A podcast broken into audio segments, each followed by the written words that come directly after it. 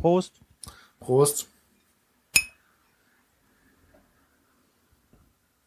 Ja, also ich habe mir heute das ähm, Hamburger Senatsbock von der Ratsherrenbrauerei gegönnt.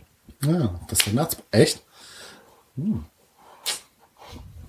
Ähm, und ich trinke heute einen Radeberger Pilsen, ne, weil das, das das sicherste war, was wir noch nicht getrunken haben im Podcast bisher.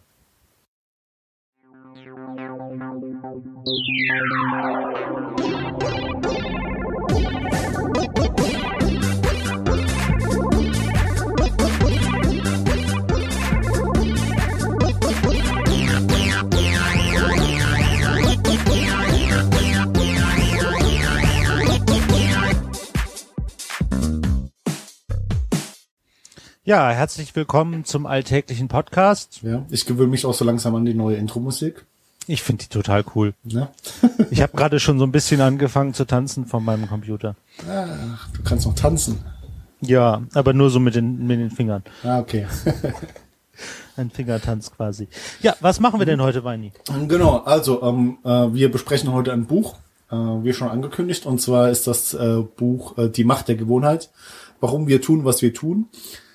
Oder auf Englisch ähm, The Power of Habit, Why We Do, What We Do and How to Change. Und das Ding ist vom Charles Duhigg, Duhigg, D-U-H-I-G-G. So steht's hier zumindest mal. Wie auch immer man das aussprechen mag. Ähm, ja, äh, kostet Taschenbuch 10,99 Euro, Kindle 8,99 Euro, hat 428 Seiten und so ein paar Kapitel. Ähm, lass mich mal kurz runterscrollen. So, da. Also ähm, das Buch befasst sich mit äh, in den vier Hauptkapiteln quasi mit äh, der Gewohnheit von Individuen, der Gewohnheit von Unternehmen, der Gewohnheit von Gesellschaften und dann am Schluss, äh, wie man Gewohnheiten ändern kann. Das ist so das, was wir uns mal durchgelesen haben und wir werden da mal heute ein bisschen drüber reden. Ne? Ja. Und über was genau, sagt euch jetzt der Johannes. Yay, wir spielen uns die Bälle heute richtig schön zu. Ja, man lernt mit der Zeit. Ne? Ja, und zwar, was haben wir auf der Agenda? Wir äh, besprechen natürlich nicht alles en Detail, weil dann wird es euch zu langweilig. Wir fangen aber mit der kurzen Definition, was dieses Buch unter einer Gewohnheit versteht, an. Ähm, dann äh, hat er ein ganz interessantes Kapitel über ähm, Unternehmenskulturen drin, weil er äh, Gewohnheiten quasi als die äh, oder die Gewohnheiten der Mitarbeiter in einem Unternehmen als die Unternehmenskultur definiert. Ähm, dann äh, nehmen wir Gewohnheiten als Spionageobjekt. Und zum Schluss reden wir über ähm, das Ändern von Gewohnheiten. Ja, wir reden über Spionage. Spionage. Ja. Ob das Aber die- nicht ob- NSA oder sowas. Ja, ich wollte gerade fragen, ob die NSA jetzt gleich unseren Stream kappt. Das kann schon sein. Würde mich, Ja. würd mich wundern. Ja. Okay. Ähm, was ist eine Gewohnheit? Ähm, um das vielleicht zu verstehen, ähm, gehen wir mal davon aus, äh, ich fange morgen an aufzustehen. Ja. Und ähm, nach dem Aufstehen habe ich mir überlegt, habe ich noch nie vorher gemacht, äh, trinke ich mal einen Kaffee. Und ähm, dann ist das ja eine sogenannte bewusste Handlung. Wenn ich am nächsten Morgen wieder einen Kaffee trinke und danach wieder und danach wieder, sind das erstmal ganz normale regelmäßigen Gewohnheiten. Wenn ich aber quasi automatisch, ohne mich bewusst zu entscheiden, heute einen Kaffee zu trinken, jeden Morgen direkt nach dem Aufstehen einen Kaffee trinke, dann ist es zu einer Gewohnheit geworden. Also Gewohnheiten sind all die Dinge, äh, die man macht, über die man aber nicht bewusst nachdenkt, die man sich, ich sag jetzt, normalerweise nicht bewusst macht. Oder? Ja, also ich, ich habe das immer schön mit dem Autofahren äh, mir erklärt, weil am Anfang denkst du noch drüber nach, oh, Schulterblick, oh, Blinken. Und irgendwann diskutierst du philosophische Grundsatzthemen, während du Auto fährst und denkst nicht mehr an Blinken und Schulterblick und so. Ich glaube, das, das trifft's für mich so am besten. Ne? Ja. Ähm, gut, und ähm, ja, dann äh, das Buch geht natürlich hin und erklärt so ein bisschen was, ein bisschen genauer, was Gewohnheiten eigentlich sind. Ähm, da findet auch ganz viel in Gehirn statt. Das ist ähm, wie viele Dinge in der Hirnforschung an Ratten erforscht worden, wollen wir aber jetzt nicht so sehr drauf eingehen. Oder an Affen. Ähm, ja, an Ratten oder Affen. Ähm, und wir wollen auf äh, eine ganz bestimmte Definition dieser Gewohnheit, nämlich der Gewohnheitsschleife, also wie sozusagen, an welche Teile man die Gewohnheit eigentlich aus, äh, ausdefinieren kann. Mhm, ähm, das ist mal so die Grundlage für den Rest vom Buch. Ja. Mhm. Und da gab es im Buch ein ganz schönes Beispiel, und zwar Fibres. Fibres ist so ein äh, Sprayzeug, was man irgendwo hinsprühen kann und dann riecht's gut. Ne? Mhm. Also, es, riecht, es riecht besser. Ich habe ich hab, äh, ich hab mal im alten Auto meines Vaters äh, Kaffee verschüttet, wo Milch drin war. Das ging nicht gut raus und dann roch's irgendwann komisch. Und damit das rausging, haben wir Fibres benutzt. Ähm, Wobei mit, mit, Fibres habt das dann nur kaschiert, ne? Ja, also der Geruch rausging. Äh, das war irgendwie, ja, nicht so eine ganz erfolgreiche Sache, wie auch immer. Jedenfalls, äh, die, die Story in dem Buch ist, die Leute, die Fibres erfunden haben, Fibres war halt ursprünglich so eine geruchslose Geschichte, die aber Gerüche tatsächlich neutralisieren könnte. Irgend so ein chemischer Supermix. Ähm, und sie wollten jetzt, dass es bei den Leuten zur Gewohnheit wird, dass sie Fibres benutzen wollten also, und das ist jetzt die Definition in diesem Buch, ähm, die Aktion Ich benutze Fibres auslösen. Ne? Ähm, ja. Und wie kommt es zu dieser Aktion? Ähm, Fibres hat jetzt die Geschichte gehabt, ähm, dass es total gut Gerüche entfernen konnte und sie hatten auch, äh, was war das Beispiel? Das war irgendwie so eine so eine Rangerin, die im Wald nee, lebte. Und ja, also nee, das, das war eine Rangerin, äh, als, also ein, ein, ein Ranger quasi. Und die hat immer Stinktiere einfangen müssen, die sich in irgendwelchen Vorgärten oder so ähm, verirrt haben. Und ähm, äh, da die halt immer Stinktiere einfangen musste und die Stinktiere eben ihr Sekret versprühen und man das mit normalen äh, Seifen und auch mit speziellen Seifen nicht wirklich gut rauskriegt, hat sie halt immer so ein bisschen nach Skunk gerochen, also nach Stinktier und ja. hatte deswegen halt äh, wenig Freunde, keine Männer und halt solche Geschichten. Ja.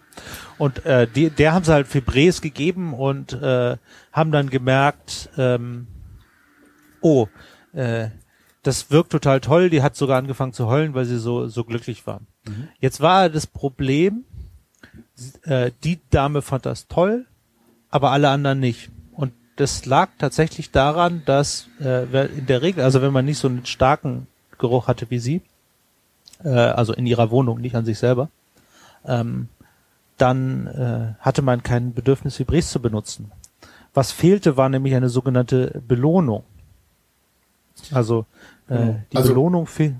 Ja, also die, die Belohnung, die sie eigentlich haben wollten, war, ähm, dass der Duft verschwindet. Also der unangenehme Geruch sollte dann weg sein. Aber das Problem an der Sache war, dass sich die meisten Leute eben an ihren Umgebungsgeruch gewöhnt hatten und deswegen kein Bedarf daran stand, etwas zu entfernen, was sie gar nicht stört. Ja, also sie hatten so ein Ding ähm, drin irgendwie äh, eine Frau, die so und so viele Katzen hatte, wo es natürlich total nach Katzen stank, aber das hat die halt nicht gestört. genau. Und äh, deswegen haben sie dann tatsächlich äh, an diese eigentlich geruchlose Masse dann doch irgendwie gut riechend gemacht damit die Leute eine Belohnung hatten. Hm? Der so. gute Duft quasi. Wir haben also jetzt in dieser Gewöhnheitsschleife Aktion und Belohnung. Es fehlt aber noch eine. Ähm, und zwar, äh, wann benutze ich denn dieses Fibres? Der und. Äh, genau, der Auslösereiz. Äh, und äh, da haben sie halt jemand gefunden, der Fibres benutzt hat und die hat halt sozusagen gesagt, immer wenn ich mit einem Zimmer fertig bin mit Putzen, also wenn es eigentlich gut roch oder äh, sauber roch, aber so, um sozusagen den Touch zu geben, ne? also Belohnung, der Touch, ich bin fertig mhm. mit Putzen. Die Kirche ähm, auf der Sahne. Hat sie dann, hat sie dann einmal Fibres gesprüht. Und ähm, dieses, ich bin fertig mit Putzen war quasi der Auslösereiz. Mhm. Ähm, also Zusammenfassung, Gewohnheitsschleife, du, es fängt mit dem Auslösereiz an, ähm, dann folgt die Aktion, also das, was wir offensichtlich als Gewohnheit erkennen, nämlich Kaffee trinken, Fibres benutzen, Autofahren und dann folgt eine Belohnung. Weini kommt bei der Arbeit an, mir schmeckt der Kaffee und bei Fibres riecht's gut. Ich wollte gerade fragen, ob das eine Belohnung ist, sei dahingestellt. Egal. Andere Diskussion. Was? Ach so, Weini kommt. Ja, meine Güte, Weini kommt bei seiner Freundin an. Ja, okay, gut. Das ist besser, ja. Das, das ist in Ordnung. Das ist ja, das ist dann so eine längerfristige Belohnung. Weini mhm. kommt auf Arbeit an, deswegen hat er am Ende des Monats Geld, deswegen kann er sich äh, Geld von der Bank abheben, um dann Bier zu kaufen. Also es ist so ein bisschen. Ja, also das, das äh, Problem mit der Gewohnheitsschleife ist halt immer auch so ein bisschen, ähm, äh, wir hatten es ja gerade eben mit bei dem Fred Prees Beispiel, da hatten sie erstmal eine falsche Belohnung angenommen. Ne? Also das heißt, die, die hatten einfach irgendwie gedacht, okay, wir brauchen eine Gewohnheitsschleife, die wir etablieren können, äh, hatten aber die falsche Belohnung. Ne? Und mitunter ist es dann eben auch so, dass es den falschen Auslöserreiz erstmal gibt. Und das heißt, es ist nicht trivial, ähm, das herauszufinden, was ist denn der richtige Auslösereiz und die richtige Belohnung zu einer Aktion. Ja. Okay, dann hattest du zu der Definition der Gewohnheit noch eine Kuriosität, die du loswerden wolltest. Äh, genau, und zwar, ähm, das ist auch ein Beispiel aus dem Buch. Und zwar ähm, gibt es eine Story von einem äh, Eugene oder auf Deutsch äh, Eugen, je nachdem. Ähm, und der Mann hatte einen Unfall und hatte deswegen kein Kurzzeitgedächtnis mehr. Also das heißt, ähm, äh, der hat Erinnerungen gehabt aus, aus seiner Jugend bis zu einem gewissen Zeitpunkt, nämlich um den Umf um die Unfallzeit rum und dann konnte er keine neuen Erinnerungen mehr abspeichern. Ähm, das Lustige war, seine Frau ist dann immer mit ihm spazieren gegangen, einmal um den Block und so weiter. Und ähm, er hat sich halt jedes Mal irgendwie immer über die neue Umgebung gefreut.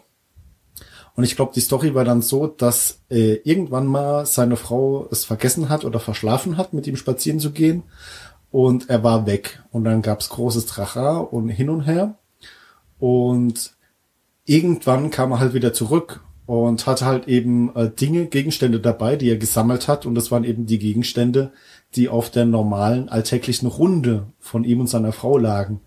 Und das heißt, ähm, er hatte dann einfach Gewohnheiten ausgebildet, ohne das Gedächtnis zwischendrin zu nutzen. Ne? Also das, das heißt, ähm, äh, er konnte sich an nichts Neues erinnern, aber die Gewohnheit hat sich trotzdem etabliert durch regelmäßiges Wiederholen.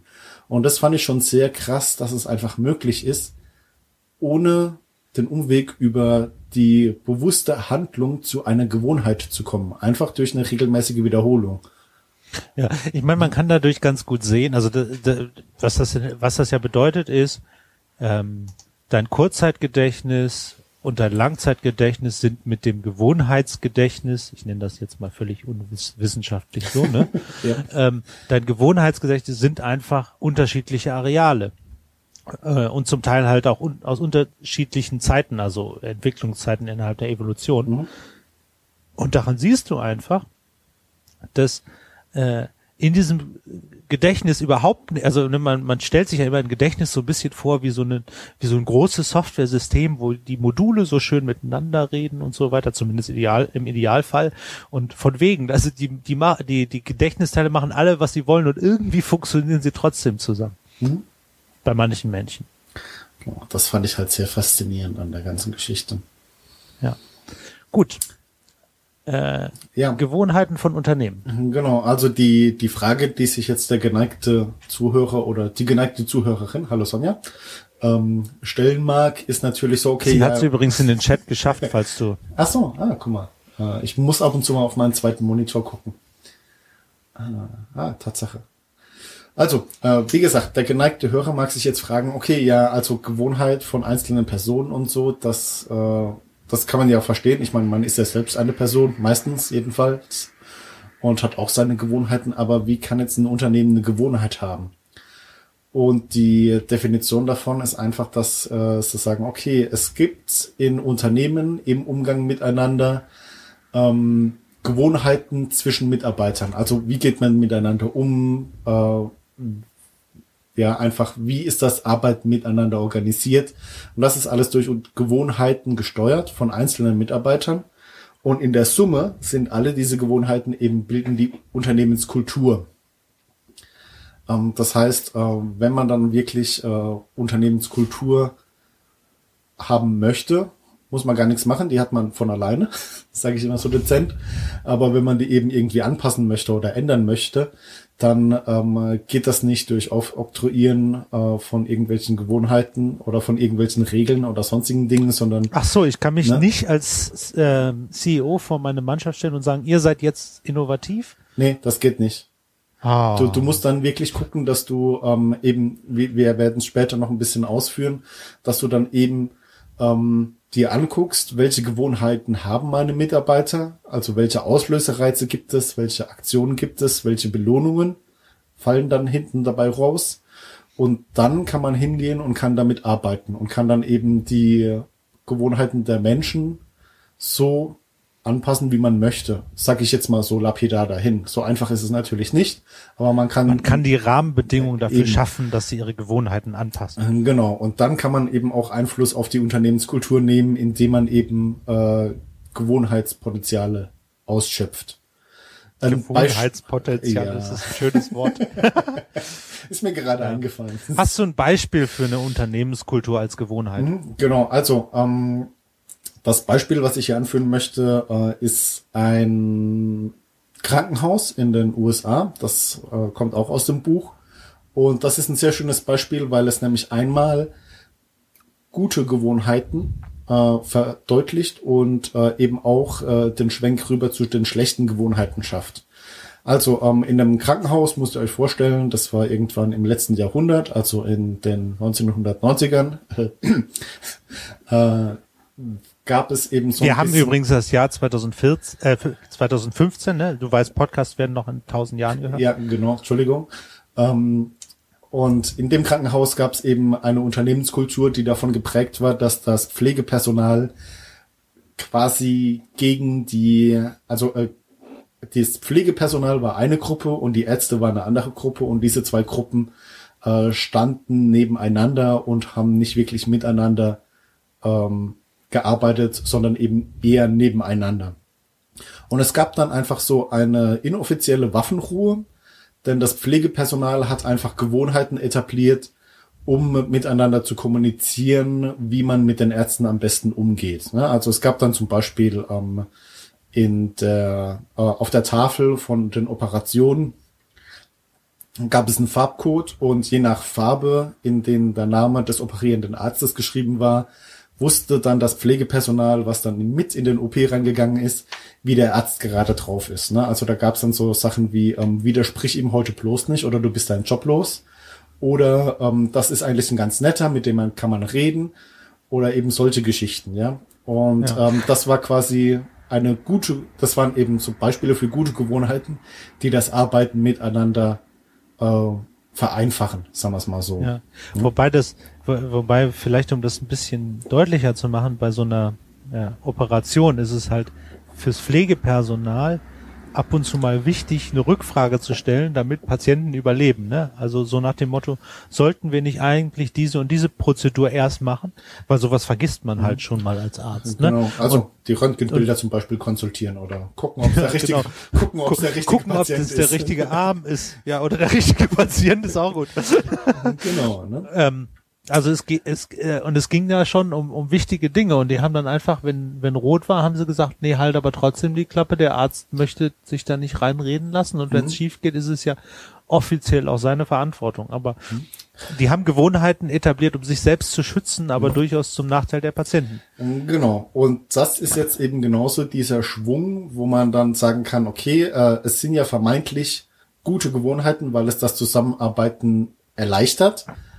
Ähm, aber dann gab es eben eine Reihe von äh, Fehlbehandlungen, die vermieden hätten werden können, wenn eben das Pflegepersonal gesagt hätte, ähm, hey hier, äh, guck dir doch nochmal die Röntgenbilder an, guck doch mal, ob es der richtige Patient ist und lauter solche Geschichten.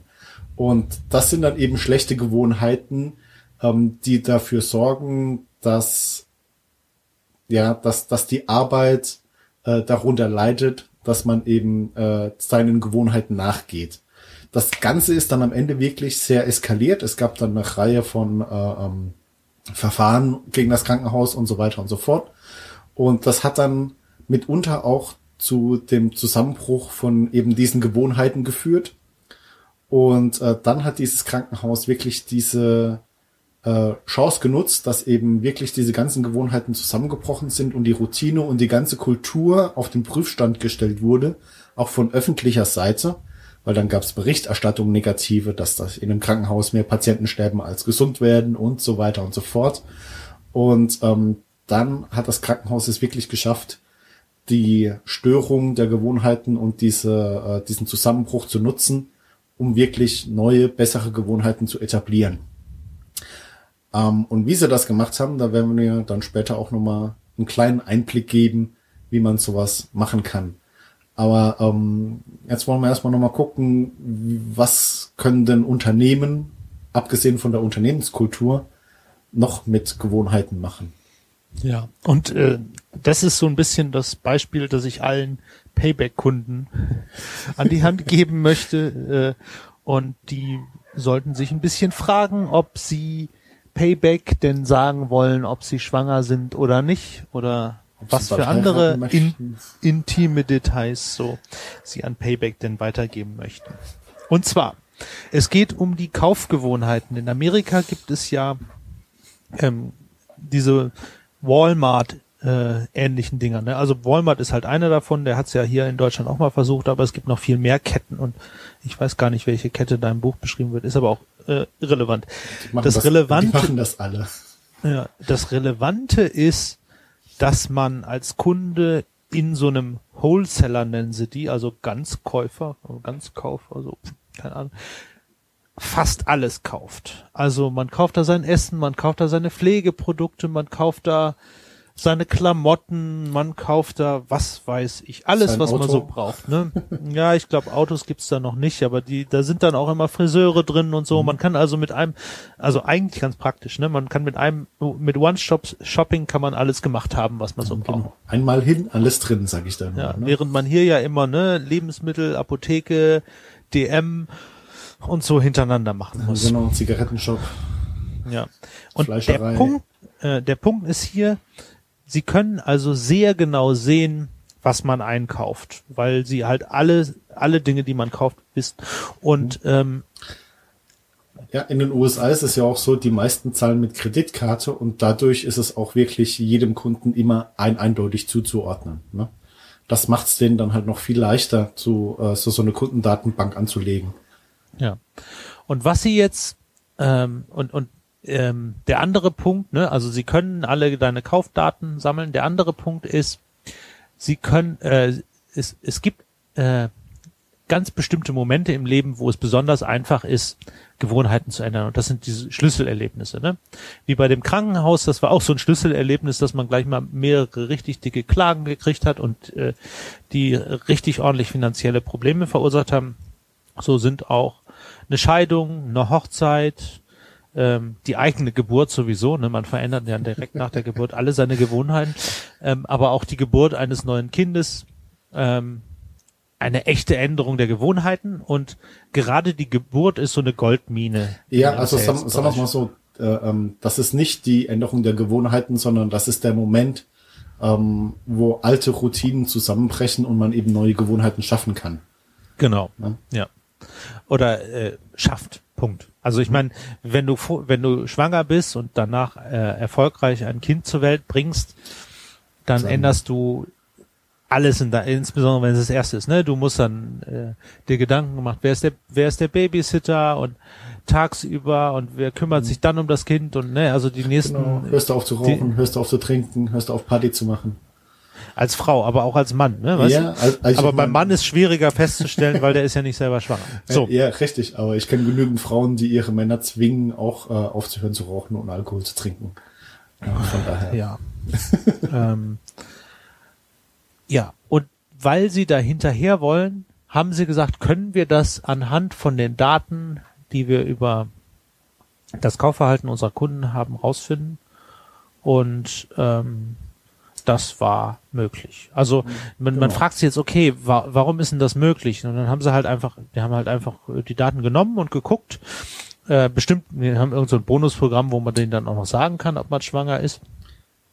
Und dann haben sie einfach verglichen, äh, wie verhält sich, verhält sich das Kaufverhalten von denen, die uns sagen, dass sie schwanger sind, gegenüber allen anderen. Und dann haben sie festgestellt, die Leute kaufen mehr Pflegeprodukte und andere Pflegeprodukte. Sie kaufen mehr Nahrungsergänzungsmittel und kaufen auch zum Beispiel andere Lebensmittel, zum Beispiel keinen Alkohol mehr oder weniger Alkohol. Und ähm, dann war halt so ein Beispiel. Und dann also was sie natürlich dann gemacht haben, dann äh, speziell Werbung an die Leute geschickt. Also es scheint wohl normal zu sein, dass man irgendwie Werbung kriegt und da sind irgendwie so Coupons zum Einlösen. Dann kriegt man es drei Cent billiger oder so. Ähm, rausgeschickt haben, das eindeutig war, okay, sie gehen davon aus, dass jemand schwanger ist. Und dann rief ein erboster Vater von einer noch minderjährigen Tochter im Supermarkt an und sagte, wie, wie können Sie das? Wollen Sie meine Tochter animieren, ein Kind zu kriegen? Was erlauben Sie sich, bla bla bla. Und der, der Leiter dieses Marktes wusste natürlich überhaupt nicht, wie ihm geschieht, aber er war offenbar auf einem äh, Kundenfreundlichkeitsseminar und hat sich in aller Form entschuldigt. Und es täte ihm leid und er wüsste auch nicht, was da schiefgelaufen ist und er würde das ähm, gerade biegen. Und dann hat er in der Zentrale ange angerufen oder auch nicht. Vielleicht wusste er es auch schon. Jedenfalls, er wusste halt, was abgeht, aber er hat halt nichts gesagt. Und dann hat er irgendwie zwei Tage später nochmal angerufen, um sich nochmal zu entschuldigen. Woraufhin der Vater dann sagte, ja, äh, er müsste sich entschuldigen. Ähm, ist, in seinem Haus würden ganz offensichtlich Dinge abgehen, von denen er keine Ahnung hatte. also die Tochter war tatsächlich schwanger. ähm, Genau. Und an der, an der Stelle habe ich mich, ich meine, ich habe mich ja mal so ein bisschen mit den Potenzialen von Big Data beschäftigt. Und wir hatten ja schon mal kurz im Podcast auch dieses Beispiel von Amazon Antipator, äh, Antipassi, äh, also Amazon verschickt die Waren, wenn sie glauben, dass du die kaufst in Amerika schon bevor du sie überhaupt gekauft hast. Und das sehen die an ihren Big Data.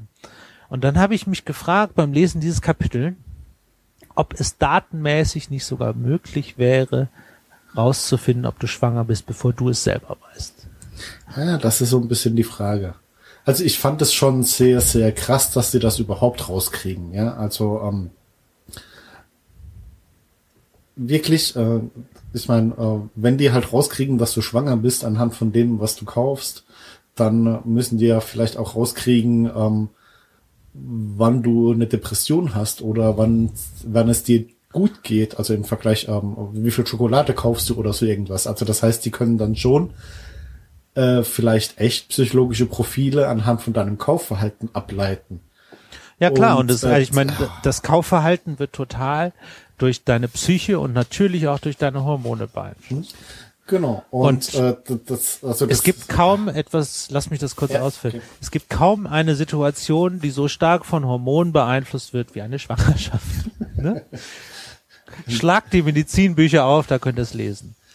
Richtig. Das um, heißt, es ist, es ist vermutlich möglich zu wissen, ob jemand schwanger ist, bevor du schwanger bist. Rein anhand der Daten. Die Frage ist, wie viele Daten musst du dafür sammeln und wie viel, wie viel Vergleichsgruppen musst du dafür haben? Mm, genau. Aber ich meine, ähm, das ist jetzt wirklich so dieser Zeigefinger an die Payback-Konten. Ne? Wenn ihr alles bar zahlen würdet, dann wäre das nicht mehr so einfach euch Nee, mit der, nee, nee, nicht machen, Barzahlen, ne? Barzahlen, die Payback-Karte verbrennen. Ja, ja, die das reicht erstmal. Genau. In, in Deutschland darf man nämlich die, ähm, die, äh, die Kreditkartendaten und die EC-Kartendaten nicht so einfach zu, das kann man trotzdem machen und mhm. es ist ja auch bekannt, dass sich ab und an Firmen, Firmen nicht so ganz an Datenschutzbestimmungen halten, aber wenigstens handeln sie dann illegal. Mhm. Ähm, also Barzahlen ist noch sicherer, ähm, wenn das nicht auffallen will. Ähm, aber die Payback-Karten, also die Payback-Karte ist halt genau die Institution, mit denen sie genau sowas machen können. Ne? Deswegen haben die die eingeführt. Hm. Und, du, äh, du, meinst doch nicht, dass du was geschenkt kriegst, oder? Ja, das ist okay. Ja, ähm, die, die Sache ist ja halt auch die, ähm,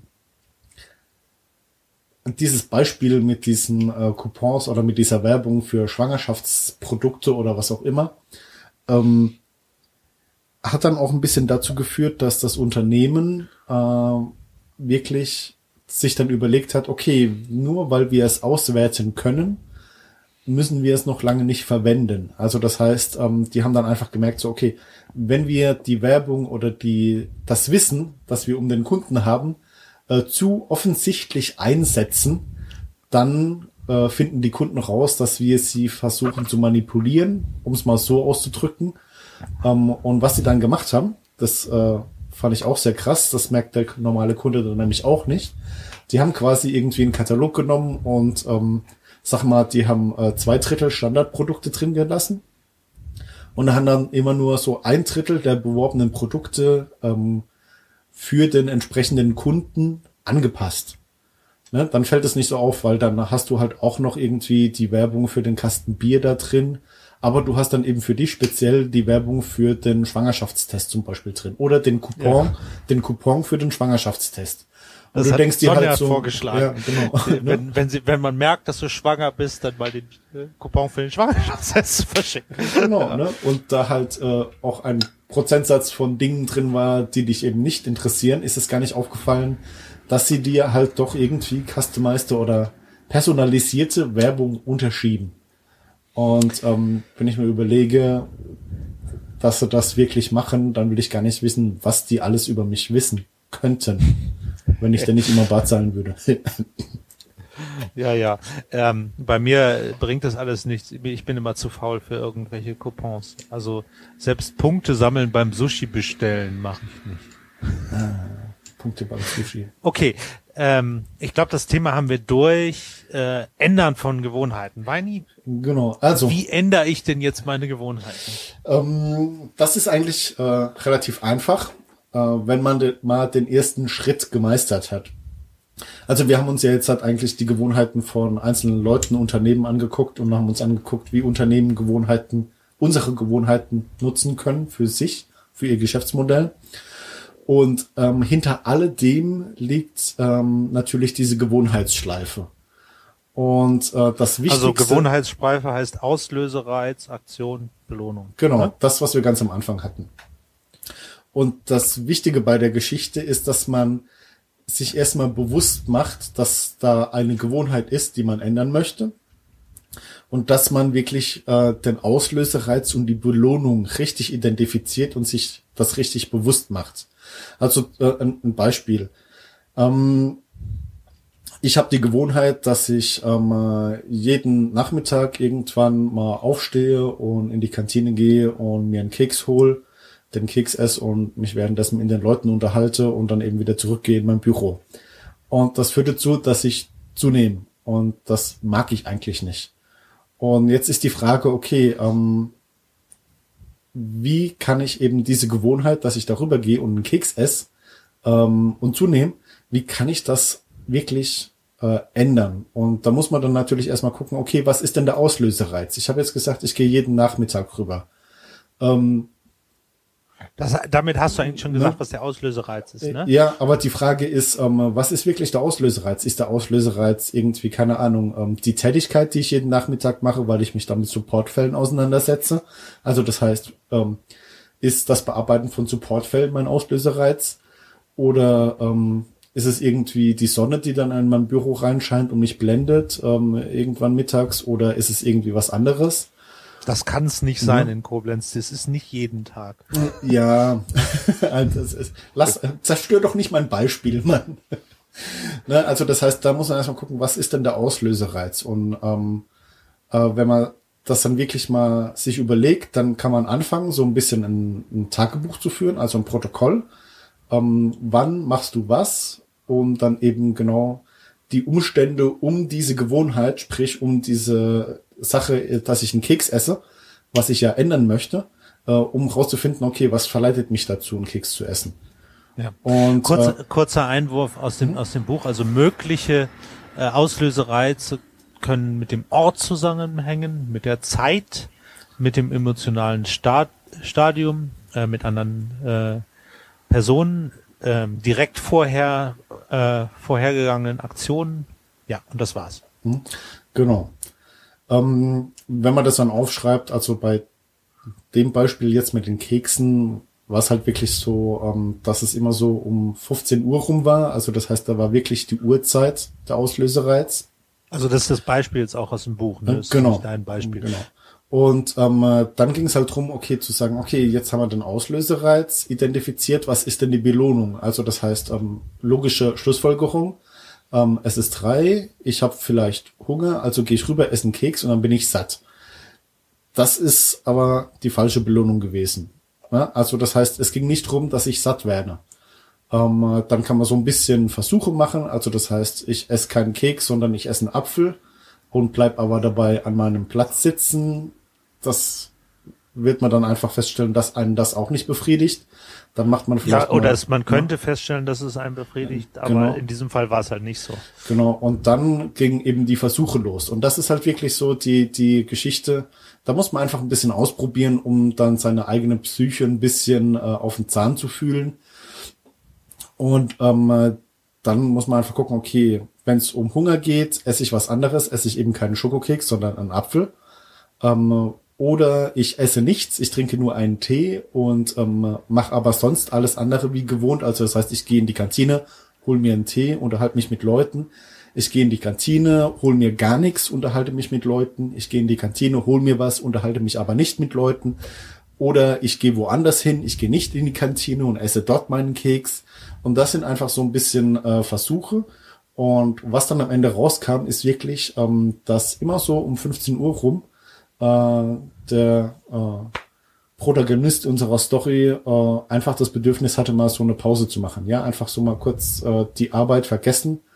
Und äh, er hat dann echt rausgefunden, dass die Belohnung die Ablenkung war von der Arbeit, äh, um dann einfach sich wieder frisch zu fühlen für die nächsten zwei, drei Stunden, bis dann Feierabend ist. Und was er dann eben gemacht war hat, er nicht, hat, war es nicht so, dass es die soziale Interaktion war? Ja, also die Sozi ja, soziale Interaktion. Oder? Ja, da wollte ich eigentlich gerade hin. Ne? Also was also, er dann gemacht hat, er hat den Auslösereiz gelassen, nämlich äh, 15 Uhr plus minus ein paar Minuten.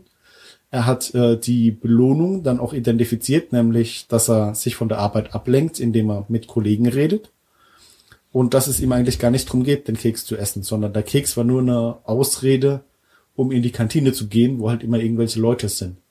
Ja. Und er hat also ich hatte, wirklich, ich hatte irgendwie in, ja? im Kopf, dass die soziale Interaktion die Belohnung war. Mhm. Aber sei es drum. Ja. Ähm, der wichtige, der wichtige Punkt ist halt, er sagt, ähm, man, wenn man eine Gewohnheit verändern will, sollte man den Auslösereiz und die Belohnung beibehalten aber das Ding zwischendrin halt sozusagen die Ersatzhandlung ändern, ne? Genau, die Aktion.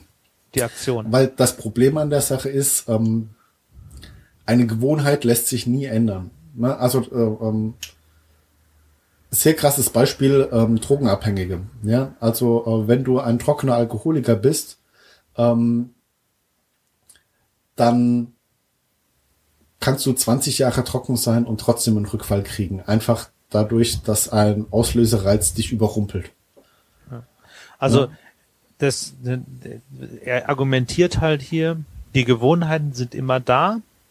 Was man machen kann, sind ähm, quasi die Aktion dazwischen drin austauschen, damit man kriegt man äh, also der Volksmund würde schon sagen, er hat eine andere Gewohnheit, ne? Mhm. Aber äh, also man macht quasi aus einer Gewohnheit A eine Gewohnheit A Strich, weil man eine andere Aktion hat. Mhm. Ähm, die andere Variante, und das sind irgendwie diese Lebenskrisen oder besonders große Änderungen, ähm, sind, sind halt die, wo quasi der Auslösereiz wegfällt. Ne? Mhm. Also äh, wenn man irgendeine Gewohnheit hat, seine Frau immer äh, gute Nacht zu küssen und die stirbt, ja, dann ist diese Gewohnheit weg. dann ist der Auslösereiz, ich gehe ins Bett und neben mir liegt meine Frau einfach weg. Wir, wir da braucht man dann ein anderes Beispiel in der Vorbesprechung, Johannes. ja, der ist, ist aber ich glaube, es ist eingängig, oder? Ja, ja, genau. Also ähm, und das sind ähm, das sind halt diese ähm, ja, die Schlüsselerlebnisse, die, ne? Diese Schlüsselerlebnisse, die wir im, im vorigen Kapitel erlebt, mhm. äh, erwähnt haben. Schlüsselerlebnisse heißt im Prinzip, der Auslösereiz fällt weg. Mhm. Genau. Und ähm, aber das kann man halt nicht machen. Also man, man, man kann ja nicht dauernd heiraten und Kinder kriegen, nur weil man morgens keinen Kaffee mehr trinken will. Ähm, genau. Ne? Also das heißt wirklich, die zwei Komponenten Auslösereiz und Belohnung müssen bleiben. Und was du halt ändern kannst, ist die Aktion dazwischen. Ähm, das Problem an der Geschichte ist jetzt eben so ein bisschen, wenn du äh, in Stresssituationen bist, also ähm, keine Ahnung, äh, ein Autounfall oder ähm, weiß der Geier, was passiert ist. Also du bist stehst unheimlich unter Stress. Ähm, dann kann es sein, dass du eben wieder in alte Verhaltensmuster zurückfällst, sprich dass ein alter Auslösereiz auch wieder die alte Aktion nach sich führt, sprich Alkohol. Ne? Also ein mhm. Alkoholiker, der in irgendeiner Stresssituation ist, kann auch nach 20 Jahren rückfällig werden. Und ähm, was da eben helfen kann, das ist äh, eine Überzeugung ähm, oder wer es mag, kann es auch Glauben nennen, wobei Glauben immer so ein bisschen den religiösen, das religiöse Geschmäckle hat, sagen wir es mal so. Ähm, aber eine wirkliche Überzeugung, dass man das schaffen kann, dass man trocken bleibt oder dass man eben keine Kekse isst, kann dann eben auch helfen, diese äh, diese Ausnahmesituation zu überstehen und eben bei der ja. neuen Routine zu bleiben. Hm? Also die neue Routine darf halt keine Ersatzhandlung bleiben. Ja. Ne? Und also, aber da geht er ja ganz schön drauf ein, dass er halt sagt, er hat halt, er, deswegen guckt er halt genau, was ist, also Ne? Er hat nicht gesagt, okay, ich, ich, ich esse jetzt immer einen Apfel, sondern er hat sich halt genau hingeguckt und hat gesagt, was, was ist denn eigentlich die, die Belohnung, um die es wirklich geht? Geht es darum, dass ich ein bisschen Zucker brauche? Ähm, oder geht es darum, dass ich soziale Interaktion brauche? Und wenn du nämlich dann erkennst, okay, es ist eigentlich die soziale Interaktion, dann ist das Reden mit deinen Kollegen ähm, einfach auch keine Ersatzhandlung, ne? Genau, weil es ist ja dann ist das, nicht, dann ist es genauso essen, ne? Und dann kann es halt auch funktionieren. Bei Alkoholikern fällt es natürlich schwieriger, ne? weil äh, da, da sind die, da sind die Gewohnheiten, die sie haben, komplexer und da haben auch zum Teil körperliche Natur. Genau. Äh, und das ist eben so ein bisschen äh, das, das Schwierige an der ganzen Geschichte. Ne? Also das heißt, erstmal muss man wirklich den Auslöserreiz und die Belohnung klar identifiziert haben und dann muss man eben auch noch ein, ein, eine Methode finden, wo man in Stresssituationen bei den neuen Routinen bleiben kann. Ne? Ja. Sonja Und, schreibt gerade, je stärker der Streck, äh, Stress ist, dem wir ausgesetzt sind, desto eher wird die Kontrolle von den alten Hirnstrukturen übernommen. Und alles, was dort liegt, geht am Bewussten vorbei. Ja. Genau. Also Bewusstsein, wir hatten ja vorhin das Beispiel mit dem Eugen, also der hatte ja, ja gar kein Bewusstsein. Uh, sagen also so. der, der, der, der, der kein Kurzzeitgedächtnis Genau, und er hat halt trotzdem äh, Gewohnheiten entwickelt und äh, in Stresssituationen ist das halt ähnlich. Da fällst du zurück in alte Verhaltensmuster einfach. Äh, ja, lass uns mal ein Denken drauf machen. Hm. Wie fandest du das Buch? Hm. hm. ich fand das Buch eigentlich, also äh, ich fand das Buch eigentlich ganz gut. Und Dennis hat halt sehr anschaulich ähm, viele Dinge beschrieben. Was mich ein bisschen gestört hat bei dem Buch war, ähm, dass eben viele Sachen zwei oder dreimal äh, mit Stories unterlegt werden, wurden und ich mir dann dachte so, okay, noch eine Story, die dir nochmal das Gleiche veranschaulichen möchte. ja. ne? äh, das, äh, das, das hätte man sich dann vielleicht auch sparen können, aber es war sehr unterhaltsam geschrieben. Also ähm, es lässt sich locker leicht lesen. Ähm, hat schon fast ein bisschen was Prosarmäßiges. Äh, und ich glaube, das liegt auch so ein bisschen dran, weil der, jetzt musst du mich korrigieren, wenn es falsch ist, ich glaube, der Autor ist auch ein Journalist, ne? Ja, der Autor ist äh, Journalist bei der New York Times. Ähm, also Sonja sagt, sagt übrigens, es ist eines der besten Bücher überhaupt aus dem Chat. Hm? Ähm, Johannes, sieht das, Johannes sieht es mal wieder anders. Ich, ich sehe das naturgemäß anders. Ähm, ich fand's gut, weil es äh, einen, einen anderen Blickwinkel gegeben hat ähm, auf diese Gewohnheiten, also auf die auf die Habits. The Power of Habits heißt ja das Buch ähm, zu blicken. Der Typ ist Journalist, man merkt das auch. Er weiß, wie man Geschichten erzählt. Ähm, er weiß, wie man Themen ähm, spannend macht. Ähm, die Informationsdichte in diesem Buch ist nicht so furchtbar hoch. Also. ja, aber ich sag mal, das mag vielleicht auch dran liegen, weil wir uns eh schon viel mit ähm, äh, den mentalen Mustern auseinandergesetzt haben. Also Ja. äh, ne, auch so diese Feedback-Geschichten und so, da waren ja auch sehr viele Schnittmengen jetzt halt mit den Power of Habits, also mit den Gewohnheiten dabei.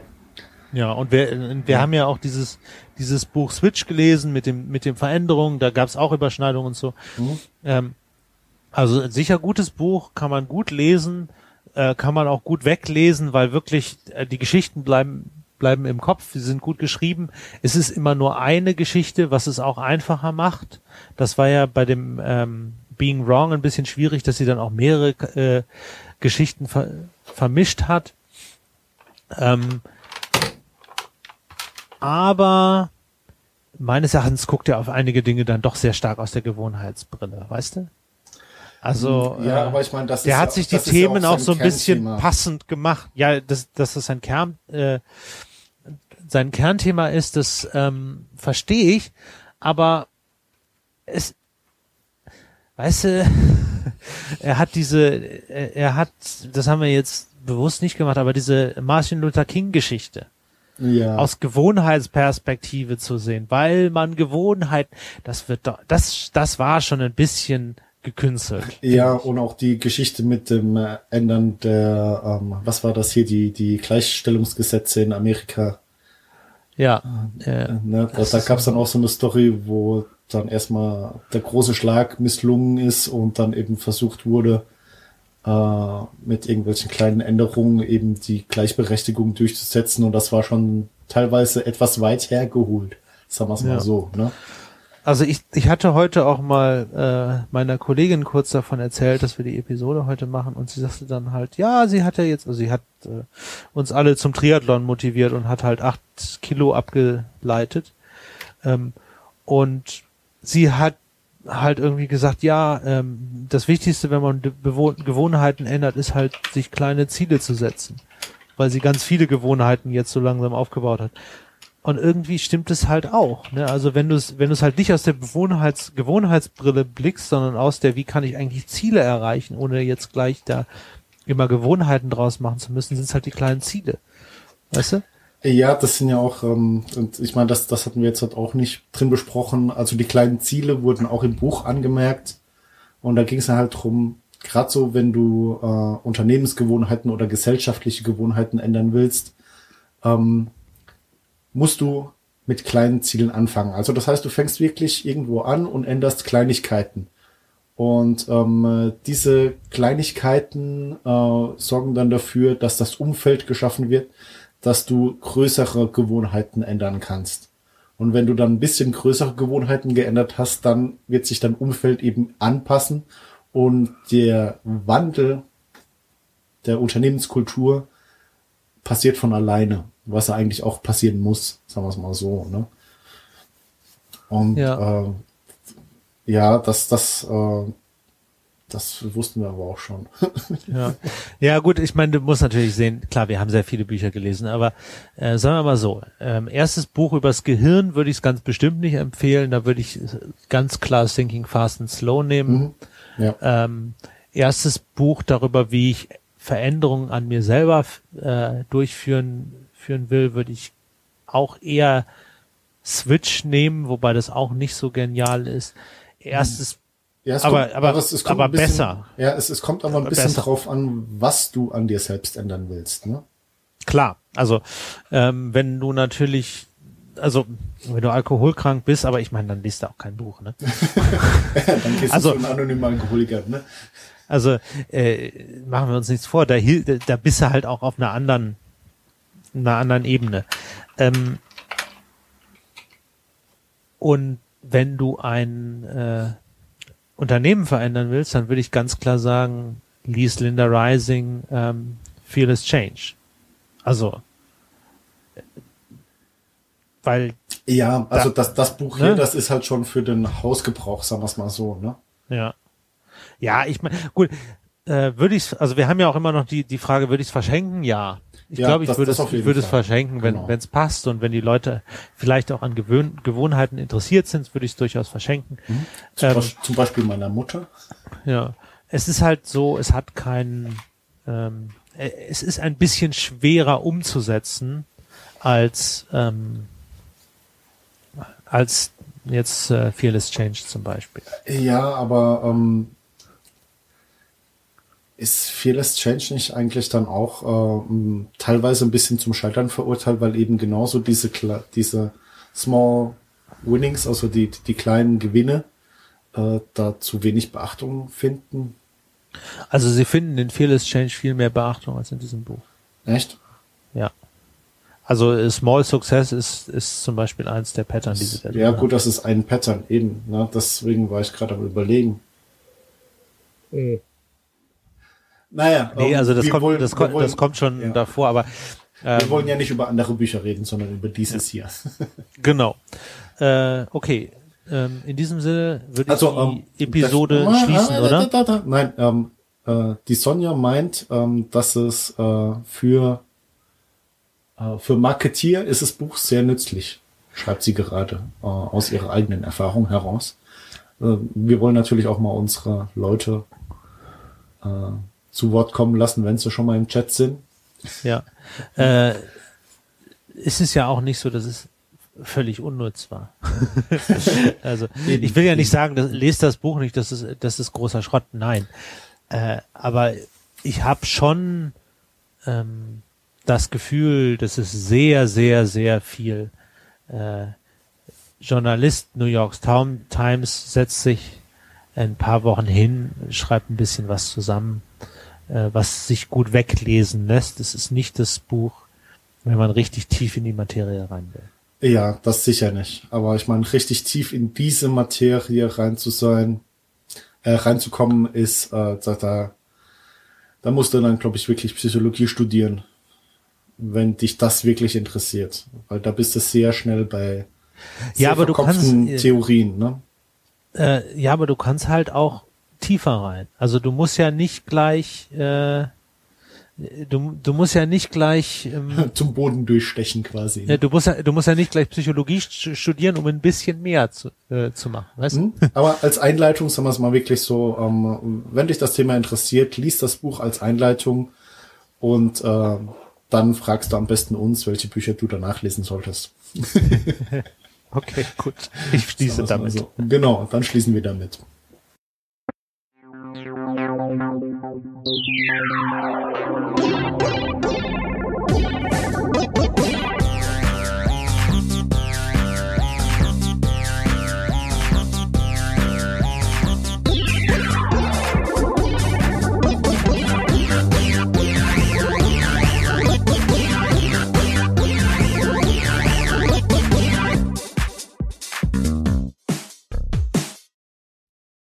Ja. ja. Ähm, mein genau. Bier war das Hamburger Senatsbock.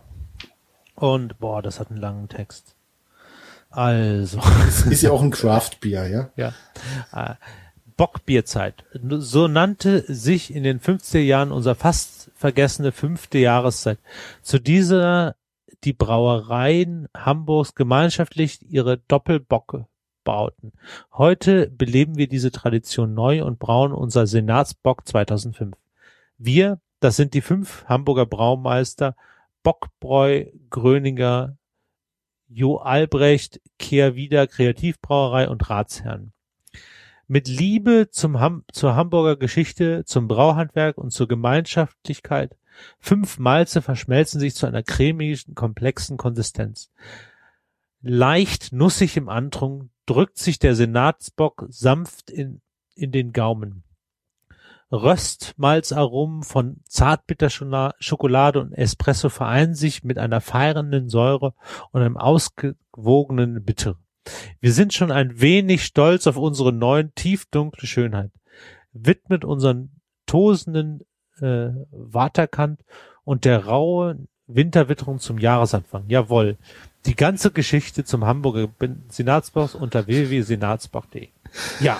Ah, was ein Glück, dass dieser Link am Schluss kam. Groß, also ich meine, ist die Flasche voll gedruckt mit Text? Ähm, siehst du überhaupt noch Glas oder ist das in fünf Punkt geschrieben, so dass du das gerade so mit der Lupe lesen konntest oder? Ja, es ist relativ klein. Also, aber ich bin, ich, meine Augen sind ja noch gut. Na, ja, okay. also 7,7 Alkohol, ziemlich dunkel, ziemlich stark. Ach, ich liebe es. Ist wirklich, wirklich sehr schön. Mhm. Und auch nicht ähm, gerade eines der billigsten Biere? Äh, ach, das geht. Also ähm, zu kaufen kostet das zwei Euro die Flasche oder so. Also es, kostet halt im alten Mädchen ein bisschen mehr. Ah, ja, also 0,33 äh, dann oder wie? 0,33, ja. Also mhm. das kann man. Das, das kann man trinken. Also ich, ja, ich liebe dieses Bier. Bier. und habe äh, es Weini kurz kosten lassen, weil ich hatte davon zwei Flaschen zu Hause. Mhm. Und ich habe es ihn kurz kosten lassen. Und als er dann äh, reagierte, sagte ich, okay, das trinken wir nicht im Podcast zu zweit. Das, äh, ich will ja mein Bier nicht verschwenden. Eigentlich. Genau. Okay. Was deins war? Ja, also ich trinke ähm, das äh, Radeberger Pilsener, äh, quasi so ein Standard äh, äh, Tankstellenbier, sagen wir es mal so.